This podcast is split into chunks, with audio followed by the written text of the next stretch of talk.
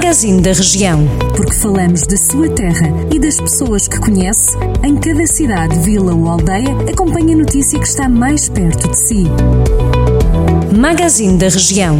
Edição de Carlos Esteves. Vamos então percorrer alguns dos conselhos da região de Viseu. Começamos hoje por Carregal do Sal.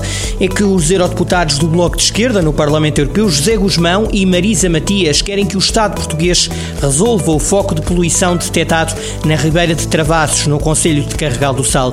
Os bloquistas questionaram a Comissão Europeia sobre a situação que ocorre desde junho, numa altura em que populares denunciaram a situação ao Bloco de Esquerda e também à Junta de Freguesia de Beijós, que detectou descargas no Poço da Relva.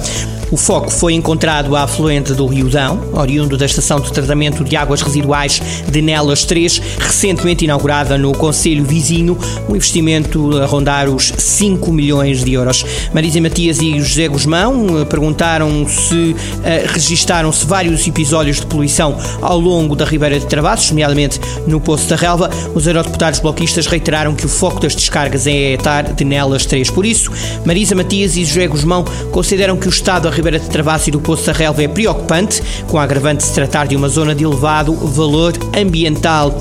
Os eurodeputados do Bloco questionam a Comissão Europeia se vão ser tomadas medidas para instar Portugal a garantir o cumprimento da Diretiva Quadro da Água para a Proteção da Ribeira de Travassos. Cerca de 10 jovens voluntários estão a vigiar as florestas de Castro Daire. O projeto Mais Natureza está inserido no programa de voluntariado jovem para a natureza e florestas, promovido pelo Instituto Português do Desporto e da Juventude. O objetivo é reforçar a vigilância e a preservação da natureza, florestas e ecossistemas, promovendo a valorização do Rio Paiva e da Serra do Monte Muro, entre outros locais. Numa nota diz o município de Castro Daire que este projeto quer de uma forma lúdica e pedagógica educar e sensibilizar e também também consciencializar os jovens, a comunidade local e os visitantes para que sejam adotados comportamentos amigos do ambiente e das boas práticas ambientais. Com este projeto, o município quer promover a ocupação dos tempos livres dos jovens e contribuir para o enriquecimento curricular destes jovens que vão então vigiar as florestas. Os jovens voluntários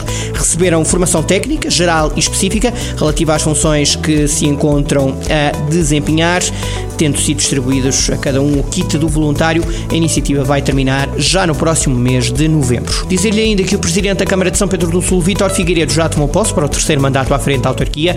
Na tomada de posse, Vítor Figueiredo garantiu que irá manter uma postura de diálogo e de inclusão com a população local, dizendo que empossa com um duplo sentimento de orgulho e de humildade, mas também um enorme sentido de responsabilidade e sempre com a atitude de incluir todos e conversar com todos. O autarca está no poder há oito anos, agradeceu a vitória eleitoral. Vítor Figueiredo garantiu ainda no discurso de posse que o próximo mandato em São Pedro do Sul será trilhado por vários princípios, são eles a humildade, a honra, o rigor, a dedicação e a paixão por São Pedro do Sul. O presidente do município afirmou ainda que a aposta passará também por alavancar o Conselho no sentido de o desenvolver de forma sustentada. Vitor Figueiredo enalteceu ainda o ciclo autárquico recentemente concluído em setembro, um processo que diz foi marcado por grande respeito cívico e maturidade política. Além do Executivo da Câmara, foi também impulsada a Assembleia Municipal de São Pedro do Sul. Boa segunda-feira, sempre na nossa companhia. Jornal do Centro, a rádio que liga a região.